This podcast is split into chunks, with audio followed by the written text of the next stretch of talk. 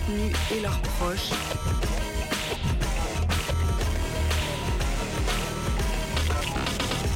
Rubrique Émission contre toutes les prisons. Lecture de textes de prisonnières et prisonniers. Émission contre toutes les prisons. Message des proches. La petite cuillère. Bonsoir, euh, vous êtes sur Radio Canu 102.2. Attendez, je fais mon gain pour mon micro parce que je suis pas tout à fait prête. Alors, non, ça marche pas trop. On est un petit peu à la bourre. Ouh là là, Mais On va désolé. y arriver. Alors, est-ce que Un, deux, un, deux. toi, Moi, pendant ce temps-là, je pourrais vous dire, raconter ce, qu'on va, ce dont on va parler dans l'émission. Ce soir, on va vous parler de nouveau du CRA, le centre de rétention de Saint-Exupéry, à côté de Lyon. On va vous raconter, comment la préfecture, préfecture, je ne sais pas laquelle, mais vous verrez, a été rappelée à l'ordre. On parlera un petit peu du fonds d'indemnisation des victimes. On montrera aussi comment la justice rend parfois justice aux personnes qui ont été condamnées. On reviendra sur hum, l'affaire de radicalisation à la prison de Condé-sur-Sarthe, et puis les habituelles euh, chroniques, rubriques euh, bruit qui court et photomaton. Euh, et enfin, si on a le temps, quelques récits d'évasion et le témoignage d'une personne qui a été euh, enfin, à la suite surveillante, puis détenue, puis femme de détenue, et enfin un petit agenda. Et du coup, la petite cuillère, c'est aussi une émission où on fait passer des messages euh, de l'intérieur vers l'extérieur et inversement. Et du coup, vous pouvez nous écrire pour euh, nous raconter ce que vous vivez, pour faire passer des messages à vos proches, euh, voilà, pour nous raconter des choses. Ou, voilà.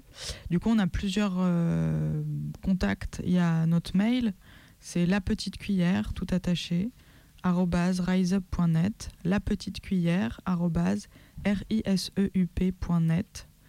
On peut, vous pouvez aussi nous écrire euh, par voie postale à Atelier d'écriture, 24 rue Sergent Blandan, 69 001 Lyon. Atelier d'écriture, 24 rue Sergent Blandan, 69 001 Lyon. Et on a aussi un numéro de téléphone sur lequel vous pouvez laisser des messages sur notre répondeur. Du coup, c'est 24 heures sur 24, 7 jours sur 7. Et le numéro, c'est 07 81 35 93 71. 07 81 35 93 71. Et donc, on commence, euh, comme annoncé, avec des nouvelles du CRA, le centre de rétention de Lyon-Saint-Exupéry, qui est à côté de l'aéroport de Saint-Exupéry, euh, où samedi dernier, six personnes ont tenté de s'évader. Trois d'entre elles ont réussi, mais trois, malheureusement, ont échoué. Et le lendemain, dimanche, une des personnes, euh, d'autres personnes retenues au même CRA, a menacé de se suicider. Elle voulait rencontrer un représentant de la préfecture. Et comme ça, lui a été refusé, elle s'est étranglée avec des fils barbelés. Elle a été récupérée par les pompiers. Les autres retenus du CRA ne savent pas si cette personne est euh, en vie ou non, euh, dans quel état de santé. Celles et ceux qui ont assisté à l'incident et qui ont essayé de l'aider se sont fait gazer et ça a continué euh, en, émeute avec des départs de feu dans le centre de rétention et des flics qui auraient utilisé des lanceurs des lanceurs de balles de défense.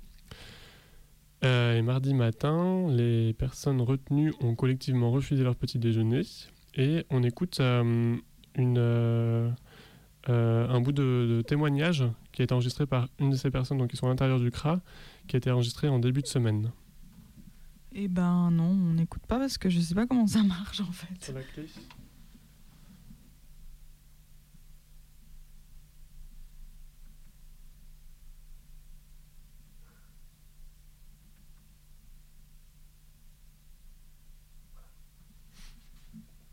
Euh, il y a deux jours, en a essayé de euh, faire une tentative de euh, s'évader. Il y en a trois qui ont réussi et trois qui ont fait attraper.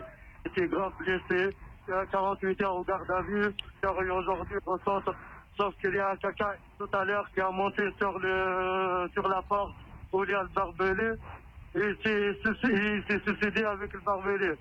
Il, s'est étranglé avec le barbelé. Et la police, ils n'ont rien fait. C'est nous qu'on a, descendu. La police, ils ont mis à peu près 25 minutes juste pour ramener une échelle. Elle était même pas loin, 200 ou 300 mètres. Nous, on a voulu récupérer, malgré tout, il y a les postes entre nous. Donc, on, s'est graffé tout le monde et on a fait descendre. Mais sauf qu'eux, ils nous ont gâtés, ils nous ont frappés, ils nous ont violés. Laisse tomber. Ici, tout le monde, ils ont pété un flanc, c'est les mains. Et tout le monde, ils ont commencé à brûler, à brûler les chambres, à brûler les maçons, à brûler tout. Donc ici, les gens, sont comme des chiens. S'il y a moyen de nous aider, on est des êtres humains, on n'est pas des animaux. Notre seul délit, qu'on n'a pas de facile. C'est notre seul délit, notre seul problème dans ce vie. Si vous pouvez appeler les associations, ou appeler les médias, ou appeler les journalistes, ou toutes les personnes qui sont là pour l'humanitaire, pour d'ouvrir, et il faut qu'ils soient là pour nous. Pas de cinéma, pas de spectacle, pas de théâtre. Ici, c'est des êtres On n'a pas besoin de théâtre, on n'a pas besoin de spectacle, on a besoin des gens qui luttent pour nous. C'est un message de fond, que je peux dire. Et c'est tout le centre aujourd'hui, vraiment, il y en a un qui est Il n'y a, même pas 25 minutes, il n'y a même pas 20 minutes ou 25 minutes. Il y a le sang partout. Il y a des gens ici qui sont prêts à faire même plus que ça parce qu'on est traités comme des chiens. C'est pour ça qu'on fait appel à tout le monde. C'est un appel de secours. Là, on essaie de se calmer, mais, malheureusement, ils nous ont. Mais c'est voilà, brûlé. A les chambres sont déjà brûlées. Malheureusement, et on n'a rien, on n'a pas le choix. Si on reste ici, on va, va mourir brûlé ou, on va s'étouffer avec la, la fumée. Les gens ici, ils ne peuvent plus. En fait, c'est pire que la prison ici. C'est une prison politique, c'est pas une prison humanitaire ici. C'est pas un centre de rétention, c'est une prison. C'est même pas une prison, je sais pas ce que c'est. Il faut aider ces gens-là. Aujourd'hui, on est tout le monde est déterminé, il faut les aider. Je peux plus trop parler là. Voilà, donc c'est un enregistrement de, de l'intérieur du CRA de Saint-Exupéry en début de semaine. Les retenus euh, appellent à une mobilisation à les soutenir depuis l'extérieur contre les violences qu'ils et elles vivent à l'intérieur des CRA euh, depuis, euh, depuis de nombreuses semaines déjà. Enfin, en tout cas, les mobilisations, ça fait plusieurs semaines, plusieurs mois, même que ça a commencé dans différents CRA en France et puis en particulier à Saint-Exupéry depuis quelques semaines. Pour rejoindre concrètement ces luttes contre les frontières et leurs prisons, il y a une soirée qui est organisée ce dimanche euh, à partir de 18h à l'Amicale du Futur, qui est un bar euh, rue Sébastien Grive dans le 7e, où dans, laquelle il y aura des interventions, une projection d'un court métrage, des témoignages écrits, des tables de presse et euh, voilà toutes les possibilités de s'informer, de rencontrer des gens pour si vous voulez participer concrètement à ces luttes. On en reparlera à la fin de l'émission dans l'agenda. Ok, et maintenant on va parler de, la préfecture du Val-de-Marne qui a été rappelée à l'ordre par la justice. C'était il y a un petit moment déjà plus d'un mois, c'était le 13 mars, le 13 mars, 13 mars dernier, que le préfet du Val-de-Marne a été contraint par euh, le juge des référés du tribunal administratif de Melun à enregistrer les demandes d'asile formulées par sept personnes qui étaient incarcérées à la maison d'arrêt de Fresnes. Et en vrai, c'est une décision qui pourrait vraiment avoir une importance euh, capitale pour l'avenir euh, des, des demandeurs d'asile. Euh, selon le groupe d'information de soutien des immigrés, ils disent que si les textes prévoient l'existence de procédures spécifiques relatives à l'examen des demandes d'asile en zone d'attente et en centre de rétention administrative, ils sont muets quant aux demandes formulées depuis un établissement pénitentiaire. En gros, euh, il y a des procédures qui sont faites euh, quand tu es en CRA et en zone d'attente, mais pas quand tu es euh, dans un régime de détention comme une maison d'arrêt par exemple. Du coup, les sept personnes migrantes, elles ont été interpellées à l'aéroport et elles ont été incarcérées avant d'avoir pu demander l'asile. Et comme ils ne pouvaient pas se rendre physiquement à la préfecture du Val-de-Marne, ils leur ont adressé leur demande par courrier en réclamant l'application d'un protocole interne dédié qui date apparemment de 2015. Et en fait, ce protocole-là, il n'a jamais été appliqué encore et les demandes, elles n'ont jamais encore été prises en considération.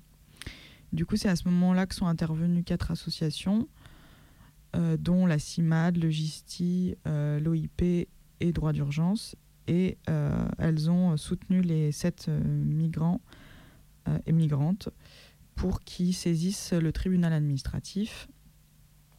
Et ça, ça s'est fait entre décembre et février 2019. Là. Euh, et euh, du coup, le 13 mars, la justice a rappelé que le droit constitutionnel d'asile a pour corollaire le droit de solliciter le statut de réfugié. Or, en ne procédant pas à l'enregistrement de la demande d'asile, le préfet a porté à cette liberté fondamentale une atteinte grave et manifestement illégale. Du coup, la justice a contraint la préfecture du Val-de-Marne d'enregistrer les demandes d'asile dans, un délai de 4 jours maximum. Euh, en vrai, c'est toujours pas le cas aujourd'hui. Et la justice a aussi dit il appartient aux services pénitentiaires d'orienter la demande vers les services préfectoraux chargés de l'enregistrement des demandes. Les modalités procédurales doivent tenir compte des contraintes particulières pesant sur les personnes incarcérées. Et euh, les associations réclament la mise en place dans tous les établissements pénitentiaires d'un dispositif qui serait adapté à l'enregistrement des demandes de protection internationale. Donc ça pourrait faire euh, qu'on appelle jurisprudence. Euh, voilà, une décision qui pourrait faire date. On continue avec le fonds d'indemnisation des victimes. Euh, c'est un témoignage qui a été diffusé par l'OIP sur son site internet euh, qui montre les coûts, de, coûts au sens littéral de la justice. Je suis resté enfermé 17 ans, puis on m'a accordé un an de semi-liberté. Malgré un conseiller d'insertion et de probation qui ne m'encourageait pas du tout, j'ai quand même réussi à trouver du travail et à l'heure actuelle, je suis en conditionnel, j'ai un CDI et je gagne 1600 euros par mois. Mais je dois 172 000 euros au fonds de garantie et la semaine dernière, j'ai reçu un appel de leur part me contraignant à augmenter ma partie, civile de 160 à 700 euros par mois. Menacé de saisie sur salaire, j'ai dû abdiquer. Je paye 500 euros de loyer et 500 euros pour le reste, crédit, assurance, EDF, Internet, téléphone, eau. Vous pouvez calculer, je ne m'en sors pas. Pas d'argent pour manger les jours de repos, obligé de frauder le train pour aller bosser, pas d'argent pour euh, remplacer ma tenue professionnelle qui est déchirée. Et si jamais je tombais malade, je serais bien dans la merde. Avec une telle dette, je n'ai aucun espoir pour mon avenir. Je bosse 45 heures par semaine pour crever de faim mes jours de repos. Je sens la dépression monter en moi et franchement, je ne vois pas, je ne vois aucune porte de sortie. Et pourtant, j'étais vraiment déterminé à m'en sortir, mais là, c'est trop. Plutôt crever. Comment peut-on exiger que je rembourse 700 euros par mois alors que j'en gagne seulement 1600 je vais mettre 25 ans à payer et à la fin je n'aurai aucune épargne. En prison on était payé au lance-pierre, j'ai des fiches de paye de 150 euros pour 150 heures de travail. Si durant mes 12 ou 13 années de travail en prison je m'étais payé, on m'avait payé normalement, ma dette serait moins conséquente aujourd'hui. J'ai 48 ans, à 72 ans je serai quitte. Mais à quel prix? Que puis-je espérer puisque de toute évidence à 72 ans je serai proche de la fin si je ne meurs pas d'ici là? On nous rabâche réinsertion, qu'il faut s'en sortir, etc mais ce n'est qu'hypocrisie et mensonge. En vérité, la prison nous suivra jusqu'à la mort, et ça, je n'en veux pas, je n'en veux plus. Il ne me reste qu'une solution, en finir une bonne fois pour toutes. Ainsi, le fonds de garantie ne sera jamais remboursé. Ma famille est pauvre, je, n'ai ni enfant ni conjoint. Si on est mort, qui va payer? Je suis découragé. Me lever à 6 heures du matin pour rentrer chez moi à 23 heures, tout ça pour ne plus rien avoir sur mon compte le 15 du mois ce n'est vraiment pas la peine de persévérer, sachant que j'en ai jusqu'à mes 72 ans. Il ne me restera alors qu'à crever. Je commence à penser que j'étais idiot d'y croire et stupide de vouloir, contre vents et marées, me réinsérer. Bon, et ce témoignage, il est complété avec une petite euh, remarque, c'est que la personne qui témoigne, elle a précisé quelques temps plus tard que sa conseillère d'insertion de probation a obtenu une baisse de sa mensualité de 300 euros. Et ça, c'était surtout, euh, en tout cas, moi, ça m'a donné envie de chercher ce que c'était que ce fonds de garantie et comment il fonctionnait. Donc c'est le Fonds de garantie des victimes d'actes de terrorisme et d'autres infractions, le FGTI, qui prend tout ça en, considération ensemble. C'est un organisme public en charge de l'indemnisation, notamment des victimes de certaines infractions pénales. Euh, c'est un organisme public, mais financé pour 75% par une taxe sur les contrats d'assurance et pour 5% aussi par des placements financiers, et puis pour les 20% qui restent par le remboursement des indemnités que ce fonds obtient des auteurs des infractions qui ont entraîné le dommage indemnisé. Ça veut dire que le principe général, le principe de l'indemnisation, c'est toute personne ayant subi un préjudice résultant de faits volontaires ou non, qui présente le caractère matériel d'une infraction, peut obtenir la réparation intégrale des dommages qui résultent des atteintes à la personne, selon certaines conditions qui sont liées à la victime ou au dommage. Et la procédure normale, c'est la procédure dite transactionnelle. La victime dépose une demande euh, d'indemnisation, le fonds de garantie lui présente une offre, la victime accepte et le fonds de garantie lui verse la, somme. Et une autre procédure qui est dite judiciaire, c'est que si le fonds de garantie refuse la demande de la victime, ou si la victime conteste l'offre du fonds de garantie, l'indemnisation est soumise à une décision de justice. Donc ça, c'est négocié entre les deux. Mais dans tous les cas, le fonds de garantie euh, des victimes d'actes de terrorisme et autres infractions, il paye la, garantie et donc il demande ensuite un remboursement à la personne qui est reconnue comme pénalement responsable de l'infraction. Et c'est comme ça qu'on peut se retrouver condamné à la prison d'un côté et en même temps endetté pour l'indemnisation pour rembourser le fonds de garantie qui a indemnisé entre-temps celle qui est considérée comme victime. Alors du coup, je ne sais pas si ça, ça fonctionne avec euh, des institutions qui seraient publiques, parce que par exemple là, euh, l'État euh, a été condamné à verser près de 100 000 euros le 29 mars dernier en réparation à un préjudice économique à la famille d'un homme qui est décédé en 2004 au centre de semi-liberté de la maison d'arrêt de Rouen. Et c'est le Conseil d'État, la plus haute juridiction administrative, qui a condamné l'État à verser à Zora B, qui est la veuve du détenu, une somme totale de 16 000 euros. Les quatre filles du, du détenu recevront, elles, 15 000 euros, 17 000, 23 000 et 20 000 euros, et son frère percevra 5 000 euros.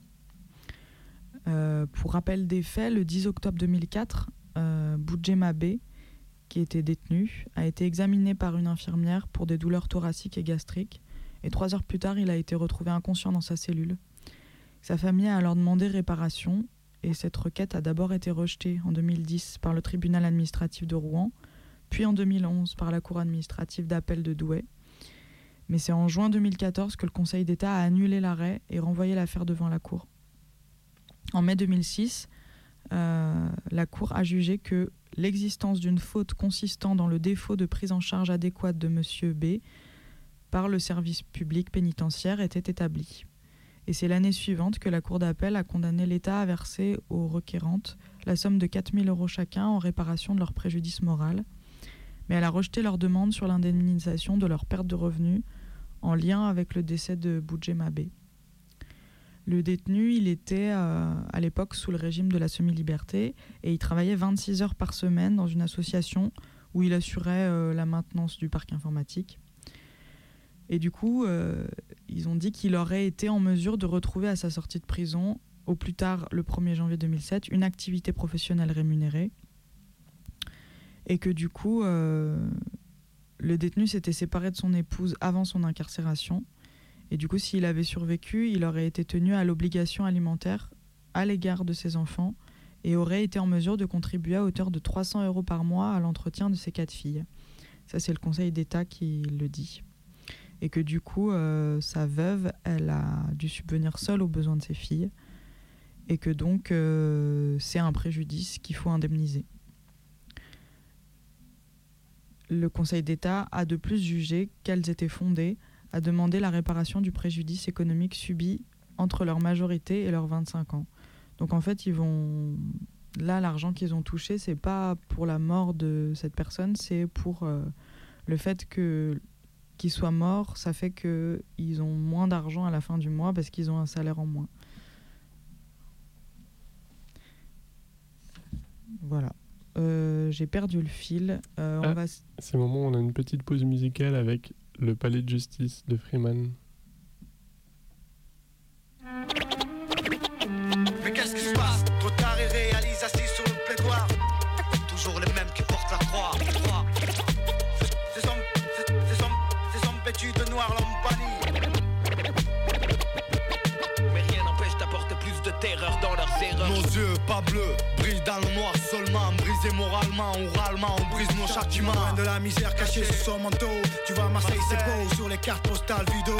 Là, en bas, la justice un flop pour nous pas de peau. Faut que les cops se calment dans les quartiers, ce qu'on voit c'est des flammes. tu voyais la face cachée dans les foyers, dans les cités, ce qui se passe en vrai, tu même pas, va te planquer. Derrière un bureau, dicter des lois, ça les subir. Ce qu'on subit, c'est pas un délire pour s'en sortir, faut s'instruire, on peut zélo. Les politiciens, sourds, véreux, faux cul, la société fabrique des SDF avant la rue, c'est sans issue. Beaucoup de gens vivent mal, visage pâle, sans filet social, ceux qui jouent les paresseux, c'est sale. Il reste des initiales chez nous, plantes médicinales, anti-morbifique, fique, la justice n'a pas de morale. Pas besoin d'être scientifique, cobaye pour chasser, monter, monter. Ça te fait quoi, dis-moi, de voir autant de jeunes dans un sale état? Le tien, faut le refaire comme l'étape des lois. Faut parler en loup, notre palais de justice, y en a une, sans thune, sans notice, des gains de couvre. On finit couvert par le goudron, le seul qu'on trouve juste. Grâce à qui pour nous les portes s'ouvrent, Gus, faut parler en loup. Notre palais de justice, y en a une, sans thune, sans notice, des gains de. On finit couvert par le goudron, le seul qu'on trouve juste. Grâce à qui pour nous les portes s'ouvrent, Gus. La main sur le mic, la tête ailleurs, pas plus bidon qu'ailleurs. D'ailleurs, dans ce domaine, c'est pas nous les fossoyeurs. Aux jeunes, on gêne, ça doit venir de nos gènes, comme de vieilles personnes oppressées. Oubliez ça, un gêne. Tu préfères condamner un jeune pour une connerie. Tout ça pour être crédible, mais réfléchis. Regarde tes supérieurs hiérarchiques, ces types blanchissent du fric. Pense-y, aux sans-papiers, aux sans-abri qui en chient. Pour faire chier, on le fait pas. Le sentier dans le sgas, seule la volonté emportera celui qui portera le bon droit. Sans bras long, même plein de galons sur ton veston pour honorer ton blason. De toute façon, tu fais ce qu'on dit. Qu'on dit, c'est pas méchant chez nous. Rien dans les champs, dans le champ de vision, ce qu'on voit. Le flou qu'on voit, balayé par les ch'tas. Frérot, on s'en voit les restes. Que des mendiants qui tendent la main pour le geste. La guine vaut mieux la voir que la voir. Peste, faut parler en loup. Le palais de justice, y en a une. Sans thune, sans notice. Des gains de couvre. On finit couvert par le goudron. Seul qu'on trouve juste. Grâce à qui pour nous les portes s'ouvrent. Gus, faut parler en loup. Le palais de justice, y en a une. Sans thune, sans notice. Des gains de couvre. On finit couvert par le goudron. Seul qu'on trouve juste. Grâce à qui pour nous les portes s'ouvrent. Gus, ramassé dans le business où naissent les consciences. Bonne chance, arriviste parmi les maudits en. Simple constatation, s'il y a contestation, fais ton son, puis ton chant. Ce que je sens, tu l'entends, le talent, jamais content. Sous nos talons, la merde, on sent pébron. Sans frime, on trime dans le fond avec du fond. Ton pied, sans nous allons avortant. On finira dans un panthéon. Tu sais, non, quand tu vois ça, voyons où notre fric va. Disons, quel ministre bidon va le gaspiller, le détourner. Combien vas-tu en couper Sinon, là, t'as rien à discuter. Je. Dans l'horizon, celle des fauchés. Les lois du quai d'Orsay conviennent plus. Ça crée des fossés, la sauvagerie s'accentue. Devine qui va la porter. La rue, escortée par la volonté des miens. Bonne santé centrée. Entre leur montre à main, l'autre sur le mic, c'est notre heure pesée. La balance du 6 ne sert plus, faut fuser. Et que les fusions, les condamnés, voilà ce que je pense. Division, plein du mal, Freeman, le roi. Mission, pas besoin de chorale, on a la foi. Et on la gardera. C'est tout ce qui reste. Morad, Marseille, mec de la rue, c'est pour notre vie. Tawad C'est toujours les mêmes qui portent la croix. C'est toujours les mêmes qui portent la croix, croix, croix,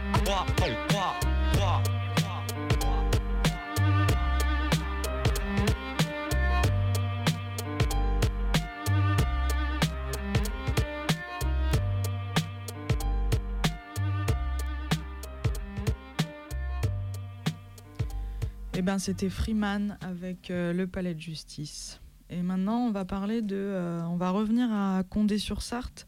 Il s'est passé beaucoup de choses euh, ces derniers mois. Du coup, il y avait eu un, une personne qui s'était enfermée dans l'unité de vie familiale de la tôle de Condé-sur-Sarthe avec sa compagne. Et les médias ont dit que c'était un détenu radicalisé qui a euh, menacé des surveillants avec un couteau. Et du coup, les hérisses sont intervenus et euh, sa compagne, elle a été tuée. Lui, il a eu, il a eu des blessures. Et suite à ça, du coup, les matons, ils se sont mis en grève et ils ont bloqué la tôle. Et ça a fait qu'il n'y avait plus de parloir. On ne savait pas ce qui se passait pendant, euh, je crois, deux semaines, il me semble. Ils avaient un repas par jour, plus de courrier. Enfin, c'était c'était du grand n'importe quoi. Et c'était les hérisses qui contrôlaient la tôle. Et suite à ça, du coup, les matons, ils demandaient, eux, d'avoir plus d'équipement et tout ça. chose qu'ils ont eu. Et du coup, là, les choses sont entre guillemets redevenues normales, dans le sens où les parloirs ont repris, la vie a, un peu commencé à reprendre.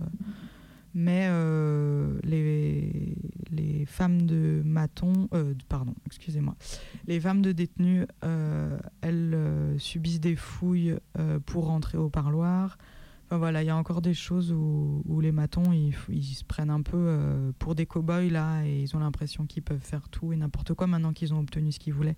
Et du coup, il y a le syndicat du PRP qui a été pas mal sur le coup parce qu'il y a des conjointes de détenus qui sont au PRP et du coup on va vous lire leur dernier communiqué qu'ils elles ont écrit. Quand la ministre nous empêche de voir nos proches. Cette semaine, à Condé-sur-Sarthe, des familles se sont vues refuser la prise de rendez-vous pour les parloirs du vendredi 5 avril. L'établissement expliquait qu'il n'était pas nécessaire pour eux de venir au parloir car il y avait des risques de parloirs fantômes. Il nous racontait que certains prisonniers meneurs, auraient convaincu d'autres prisonniers à refuser les parloirs tant que les palpations seront mises en place. Ils ont même utilisé cette excuse pour mettre à l'isolement les soi-disant meneurs. En réalité, ils savent qu'ils marchent sur des œufs. Après les trois semaines d'isolement que les matons ont imposées aux prisonniers, la tension prend du temps à redescendre. Si aujourd'hui nous n'avons pas pu voir nos proches, ce n'est pas pour des raisons de refus de parloir ou autre. C'est simplement que la ministre de la Justice, Nicole Belloubet, sera présente à Condé-sur-Sarthe pour rencontrer les surveillants et l'administration pénitentiaire. Elle vient entériner toutes les humiliations qui se cachent derrière les mesures sécuritaires que les matons fascisants ont revendiquées. La venue de la ministre a empêché certains parloirs. On sait déjà comment cette mascarade va se passer. La ministre va souligner toute la solidarité avec les matons quand nos proches seront enfermés dans les cellules pour qu'aucun prisonnier ne puisse s'exprimer, dire l'enfer du dernier mois et s'opposer aux mesures sécuritaires mises en place. De la même manière, nos familles, nous familles, qui sommes fouillées, alors que nous n'avons jamais été condamnés, nous ne serons jamais écoutés. Toujours aussi déterminés, nous resterons toujours solidaires avec nos proches. Nous nous opposons aux, mesures d'humiliation entérinées aujourd'hui par la ministre, le syndicat PRP. Voilà, et du coup, euh, euh, moi, ce que j'avais envie de dire, c'est que ça fait plusieurs fois qu'on parle de cette histoire à Condé-sur-Sarthe. Et euh, on n'a pas beaucoup parlé de, de cette qualification-là de terroriste, de radicalisation. Aussi, on a complètement passé sous silence le fait que bah, y avait la femme du soi-disant terroriste là qui, bah, qui est morte en fait, qui a été tuée par par euh, les Eris. Et ça, on n'en parle pas. J'ai l'impression qu'on n'en parle ni dans les médias mainstream, ni à la petite cuillère, ni euh, dans d'autres émissions anticarcérales. J'ai l'impression qu'il y a comme un peu un malaise ou qu'on ne sait pas trop quoi dire ou que, en fait, c'est une question qui est un peu complexe et qui est pas simple en fait de faire une analyse dessus. Et moi, du coup, je voulais vous parler de, du truc de radicalisation où j'ai trouvé un peu de ressources sur Internet. On en a déjà parlé mais j'avais envie de, voilà, de remettre un peu euh, en perspective qu'est-ce que ça veut dire radicalisation et tout ça, tout ça.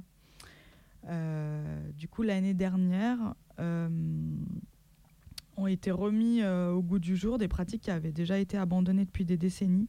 Elles avaient été abandonnées pour leur caractère inhumain. Et du coup, il y a un nouveau plan de prévention de la radicalisation qui a été mis en place par le Premier ministre et qui a accéléré la plongée de la politique pénitentiaire euh, dans la spirale sécuritaire euh, et euh, qui est complètement contre-productive et qui est attentatoire aux droits de l'homme. C'était le 23 février 2018 que le Premier ministre s'est rendu à Lille, accompagné d'une dizaine de ministres, pour présenter son plan de prévention de la radicalisation. Et bien sûr, le lieu n'était pas anodin, parce que c'était le moyen euh, à ce moment-là de convier la presse à visiter la prison d'Annelin, qui est située juste à côté. C'est le seul établissement à l'époque à contenir un quartier complètement étanche du reste de la détention. Et c'est grâce à cette habile stratégie que euh, la parole des professionnels, qui sont très enthousiastes, que la parole elle a été euh, entendue quand je dis ces professionnels, c'est ceux qui interviennent dans euh, cette unité d'isolement dans laquelle sont regroupés euh, les détenus dits radicaux, considérés comme dangereux. Et que même au sein de la pénitentiaire, on appelle ça la prison dans la prison. Là-bas, il y a des règles ultra sécuritaires, des fouilles régulières, des changements de cellules, des caméras de vidéosurveillance, la limitation des effets personnels, l'installation de passe-menottes dans les portes, possibilité de monéter les détenus lors des déplacements, voire port de casque et de bouclier par les surveillants.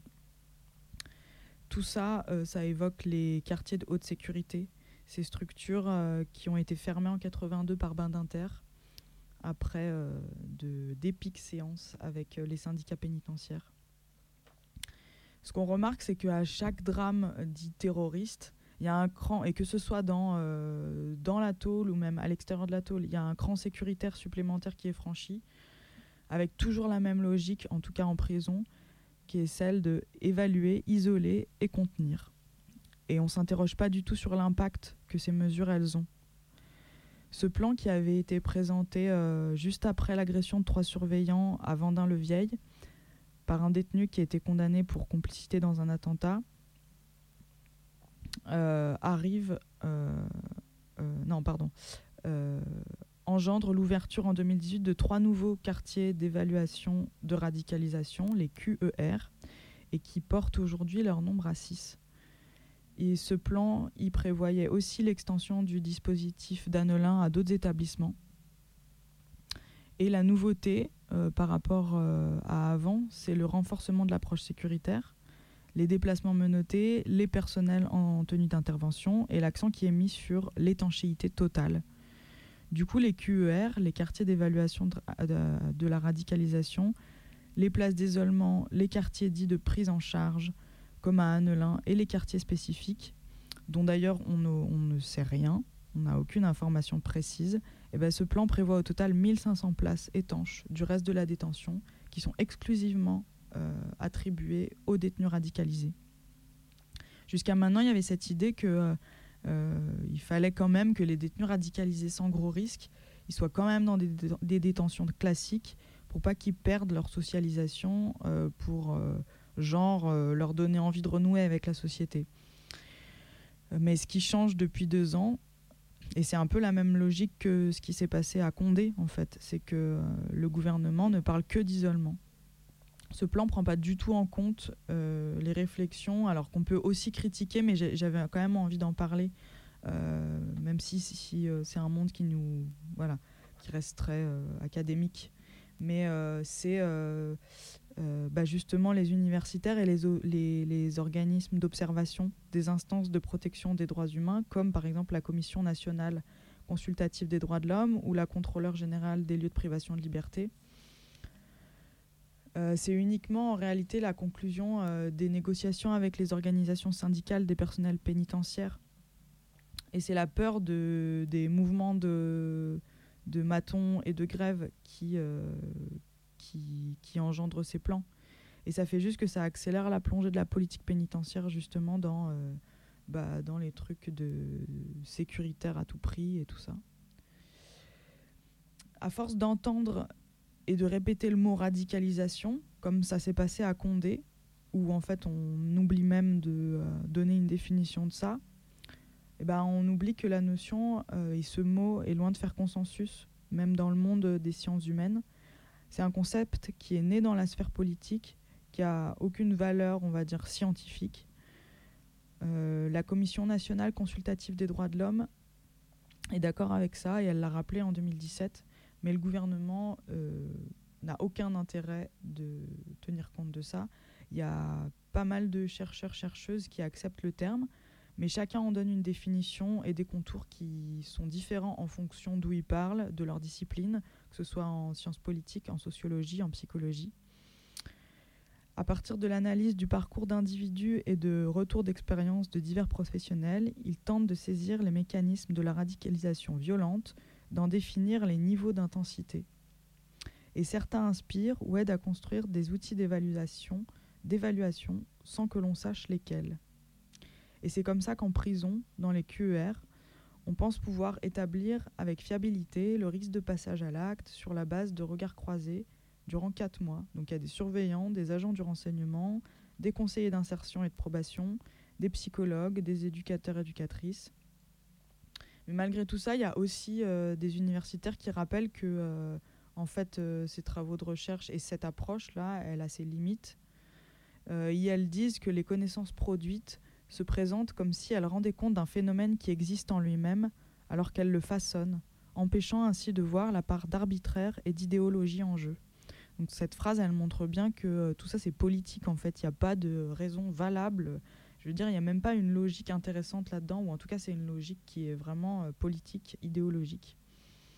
Et ces évaluations, c'est vraiment un enjeu crucial pour les détenus euh, eux-mêmes, parce que euh, les conclusions qui sont établis dans les, QER, les évaluations qui sont faites des personnes en détention, eh ben, elles fixent le sort qui leur est réservé.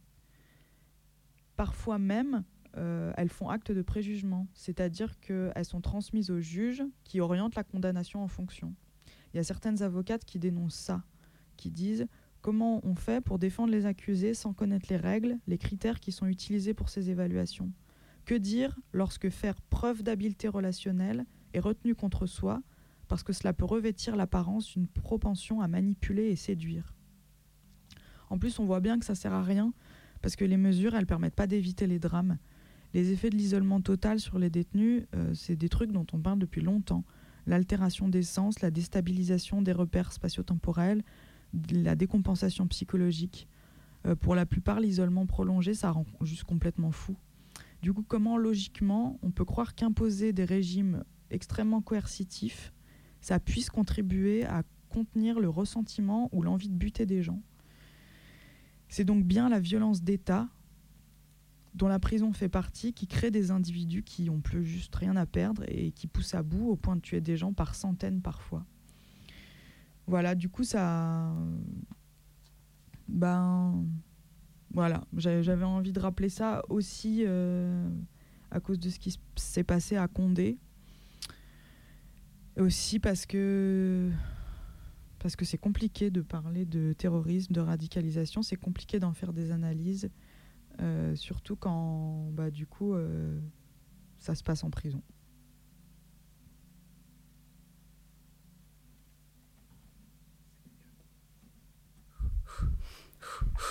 le bruit qui court.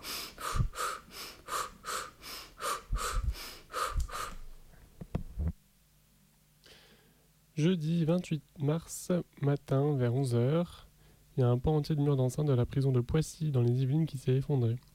C'est un mur de 40 mètres de long qui est tombé sur la chaussée alors que pourtant il y avait des travaux de renforcement qui étaient en cours. Donc bien sûr 10 Edris donc, ah oui, bien sûr, pardon, 10 ERIS euh, ont débarqué. L'AP, l'administration a demandé le transfert des détenus particulièrement signalés. Et euh, comme c'est une maison centrale, il y a des peines de 30 ans des perpétuités. Donc ils se sont mis à flipper parce que derrière le mur, c'est directement la cour. Les détenus n'ont plus qu'à escalader et à partir. Apparemment, ça fait plus de 3 ans que les matons dénoncent leur état. Depuis donc l'état du mur, j'imagine, pas l'état des matons. Depuis le Mirador, ils voyaient euh, à l'œil nu que les murs penchaient, s'ils étaient fissurés. Les murs d'enceinte, on s'en fout un peu, qui s'écroulent. Mais on peut se, dire que si les murs d'enceinte euh, sont dans cet état, alors euh, c'est qu'ils ont à la vue de tout le monde, alors que dans la tôle, c'est ce que c'est. pardon. Alors dans la qu'est-ce que ça doit être? Oui, qu'est-ce que ça doit être dans la prison? Et depuis, en tout cas, personne ne s'est évadé malheureusement. Jeudi 4 avril, le Conseil d'État a confirmé les mesures du tribunal administratif de la Guyane qui obligeaient l'administration pénitentiaire du centre Rémire-Montjoly, dont donc l'État. Voilà, bon, je vais reprendre ma phrase. Jeudi 4 avril, le Conseil d'État a confirmé les mesures du tribunal administratif de la Guyane qui obligeaient la paix du centre Rémire-Montjoly à améliorer les conditions de vie du centre de détention.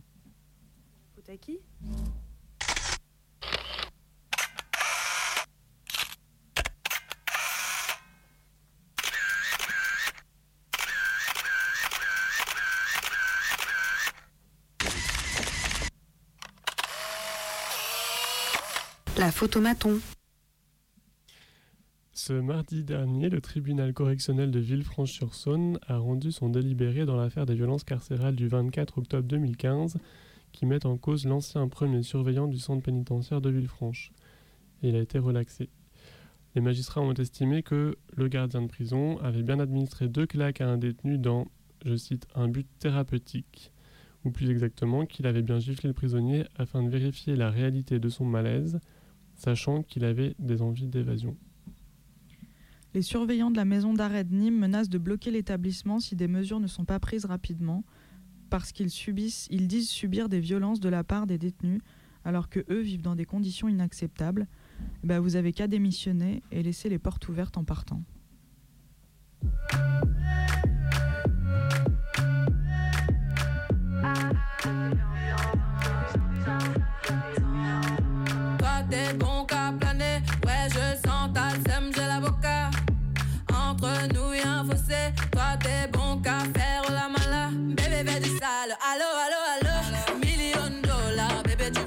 Bébé, bébé du sale. Allo, allo, allo. Million dollars, bébé, tu veux ça.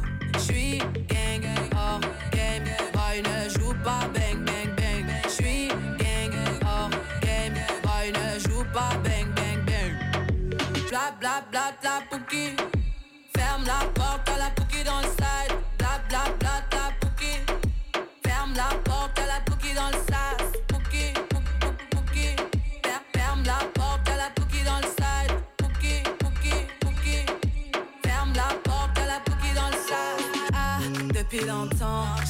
ça. Depuis longtemps, j'ai vu dans ça. Depuis longtemps, ah, ah, j'ai vu dans ça. Bye bye, j'ai pas besoin de bye bye. J't'ai barré fort, là j'ai pas le time pour toi. J't'ai barré fort, là tu fais trop d'efforts. C'est bye là, c'est pour les mecs comme ça. Ta clé pour des pipettes, ça va claquer. Pour des pipettes, ça va claquer, crack. Pour les bombes, ça va grave crack. J'crois que c'est leur ding dong. J'suis pas bang bang bang. J'suis gang, hors game. Boy ne joue pas bang bang bang. Bla bla bla bla. Ferme la porte à la pouki dans le side. Bla bla bla. Ferme la porte à la pouki dans le sas. Ah, depuis longtemps, j'ai vu dans ça. Depuis longtemps, j'ai vu dans ça. Depuis longtemps, ah, ah, j'ai vu dans ça. Bébé veut du sale, allo, allo, allo. Dollars, bébé, tu veux ça. Bébé veut du sale, allo, allo, allo. Million dollars, bébé, tu veux ça. Oh, c'est chaud là, oh. Oh, c'est chaud là. Oh, c'est chaud là, oh. Oh, c'est chaud là. Ah, depuis longtemps, j'ai vu dans ça. Depuis longtemps, j'ai vu dans ça. Depuis longtemps, ah, ah, j'ai vu dans ça. Ah, depuis longtemps, j'ai vu dans ça.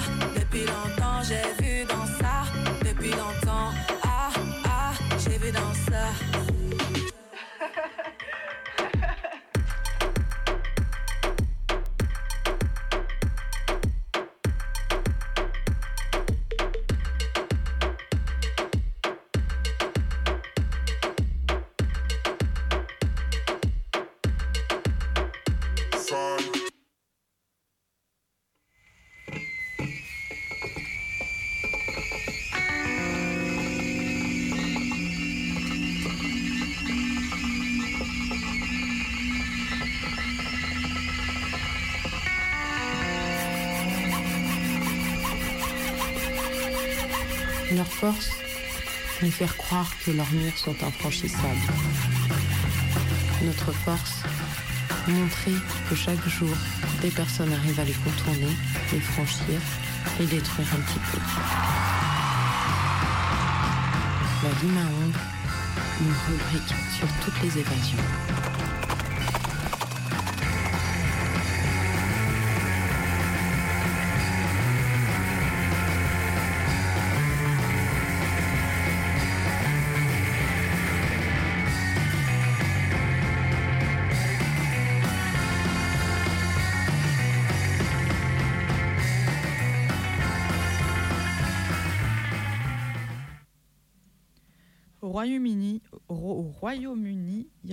évasions de prison et 139 soustractions à la justice rien qu'en 2017 et en 2018.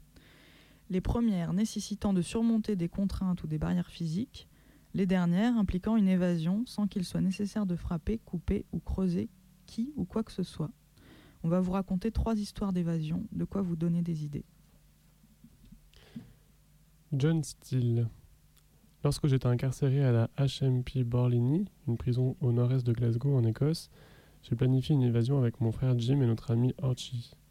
Dans une pièce au dernier étage, au plafond, il y avait une grille en métal qui servait à réguler la température de l'eau. Nous avons décidé de nous en servir pour sortir sur le toit et nous échapper. Le problème, c'est que nous étions tous les trois considérés comme des prisonniers à haut risque et que par conséquent, aucune cellule ne nous avait été assignée au rez-de-chaussée, de peur que nous creusions un tunnel ni au dernier étage, de peur que nous nous échappions par le toit. Jim et moi étions donc au deuxième étage, Archie au troisième. Nous étions déjà soupçonnés d'avoir participé à une tentative d'évasion dans un- une autre prison, et nous savions que les gardiens ne nous laisseraient pas monter au dernier étage tous ensemble. Heureusement, il y avait une pièce à un autre étage qui était ralliée à la pièce avec la grille via un conduit rempli de tuyaux, ce qui me permettait de me faufiler jusqu'au dernier étage. Jim et Andy m'ont tiré d'en haut et nous avons traversé un trou dans la grille qui avait déjà été découpé par d'autres détenus avec une scie à métaux que nous avions introduite clandestinement. Nous nous sommes retrouvés dans un espace entre le plafond et le toit. Il y avait une porte menant au toit que j'ai réussi à ouvrir. Nous avions tout organisé. Des amis nous attendaient devant la prison avec une voiture et des cordes. Ils ont réussi à entrer dans un jardin utilisé par les gardes qui jouxte la prison. Là, ils ont attaché une extrémité de la corde autour d'un poteau. Une fois sur le toit, je, leur ai lancé une bobine de ruban. Je tenais une extrémité, l'autre était reliée à la corde. Nous avons ensuite descendu la corde en rappel avant de sauter dans la voiture et de nous échapper. Les autorités pensaient que nous avions corrompu des agents de la prison et ont promis de nous protéger si nous les balancions. Le fait qu'ils soient si convaincus que nous n'aurions pas pu sortir sans l'intervention d'un agent corrompu est la preuve que nous avons planifié cette évasion à la perfection. David Macmillan. J'ai décidé de m'évader non seulement pour recouvrer ma liberté, mais aussi pour éviter une quasi-fatalité, l'exécution. Incarcéré à Bangkok, j'arrivais au terme d'un procès de deux ans. Mon avocat m'a dit qu'il prendrait fin dans deux semaines et que je serais condamné à mort. Je devais agir vite. Peu après minuit, j'ai coupé les barreaux de ma cellule. Un ami m'avait envoyé quatre scies à métaux dissimulés dans un parchemin religieux, dans un colis de provisions. Je me suis servi du ruban de lin de la structure de mon matelas comme d'une corde et me suis glissé sous les barreaux. Puis j'ai rampé jusqu'à l'atelier, pris quelques outils et construit deux échelles à l'aide de cadres en bois, des tiges de bambou et du ruban adhésif. J'ai dû surmonter six murs intérieurs et traverser un égout à ciel ouvert, le tout sans me faire attraper. L'aube commençait à se lever, alors que j'essayais de grimper sur le fil électrique. Je suis sorti du fossé où je suis tombé, je me suis nettoyé, je me suis habillé en civil, j'ai pris un taxi pour me rendre dans un appartement voisin où un ami avait caché un faux passeport et des cartes bancaires. À l'aéroport, j'ai pu retirer au distributeur avec l'une des cartes. Ma destination devait donc coûter moins que 500 euros. Les portes de l'avion se sont refermées juste à temps lorsque les agents de la prison de Bangkok sont arrivés à l'aéroport pour me chercher. Deux heures plus tard, une fois en sécurité à Singapour, j'ai changé de passeport, me suis installé dans un hôtel et j'ai aussitôt filé à la piscine sur le toit. C'était la meilleure nage de ma vie. Scott White. En 1988, j'ai été condamné à 4 ans de prison dans une prison du Koweït. Deux ans plus tard, l'Irak envahissait le Koweït. Il y avait des émeutes au sein de la prison et nous en avons profité pour tous nous enfuir. Le jour de l'invasion, je me suis réveillé au son du silence, ce qui était inhabituel. Que se passe-t-il ai-je demandé à mon compagnon de cellule, de cellule, Ali. Les Irakiens ont envahi le pays, a-t-il répondu. J'ai allumé la radio pour entendre un journaliste raconter comment 100 000 soldats irakiens avaient franchi la frontière. La route principale par laquelle ils étaient arrivés se trouvait à moins de 2 km de la prison, ce qui m'inquiétait quelque peu. La tension dans la prison était palpable jusqu'à ce qu'un prisonnier ouvre grand la porte de notre bloc. Peu de temps après, les prisonniers du bloc se sont rendus de l'autre côté de la prison où étaient emprisonnés les prisonniers politiques et les ont libérés. Que les membres du Koweït 17, une cellule terroriste tenue responsable du bombardement de l'ambassade américaine au Koweït, étaient confinés. Dès leur libération, ils ont attaqué les gardes.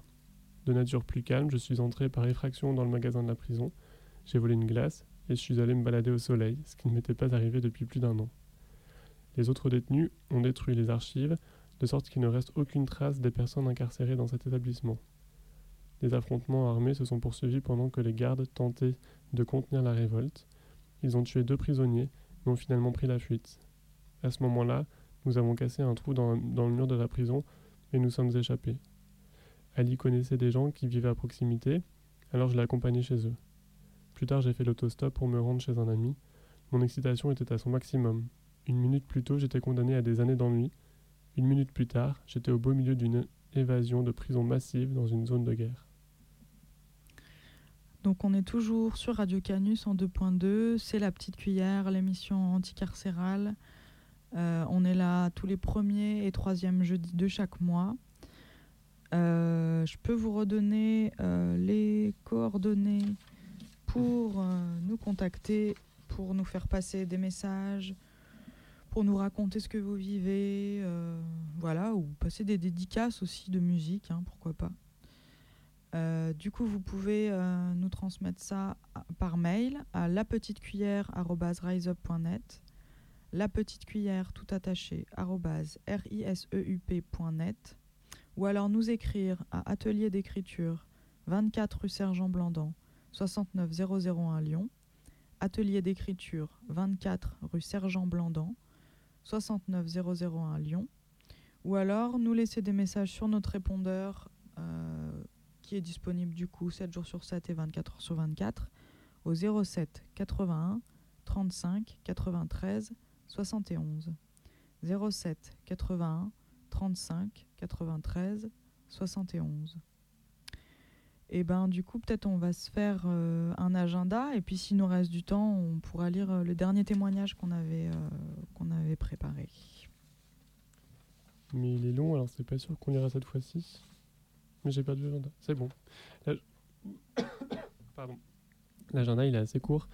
Il y a deux propositions. Que vous pourrez trouver sur le site rebellion.info. La première, c'est une soirée contre la prison qui se passe à Aurel, dans la Drôme, euh, ce samedi dans deux jours à partir de 16h, avec une discussion autour de la prison à 17h, une cantine à 19h et des concerts à partir de 20h.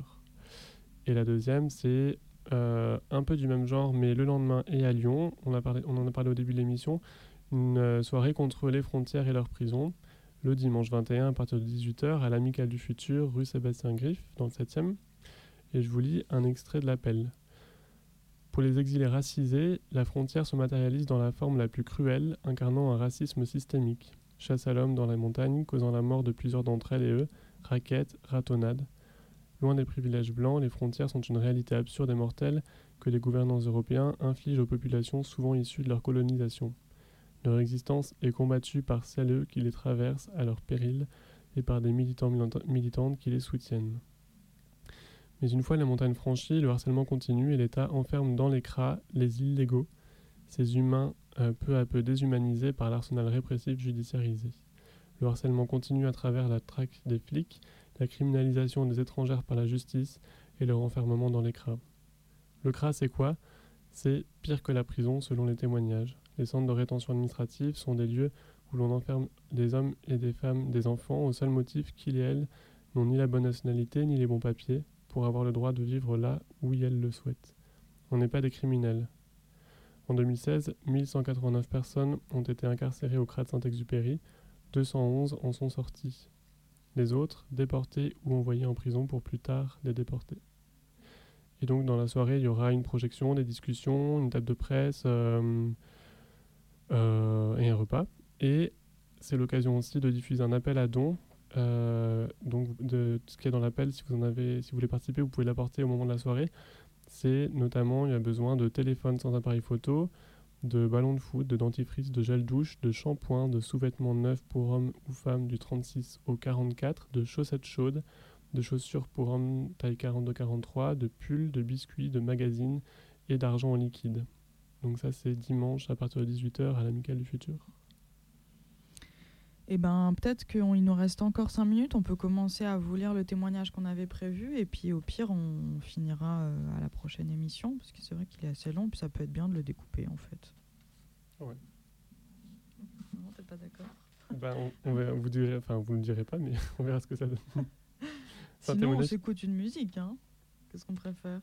Ben, Moi, je pense que c'est peut-être bizarre de le couper. D'accord. Alors, plutôt, on s'écoute une dernière musique. Ah oui, au fait, euh, les musiques, c'était du coup. Euh, le premier, on avait dit, c'était Freeman, euh, le palais de justice. Après, c'était Aya Nakamura avec Pookie. Et là, on s'écoute. The House of the Rising Sun, c'est une version par des ordinateurs. Et eh ben, vous allez entendre, c'est. Ouais, c'est ça. Bah, ça s'appelle The House of the Rising Sun, c'est une reprise mais l'auteur, c'est un ordinateur.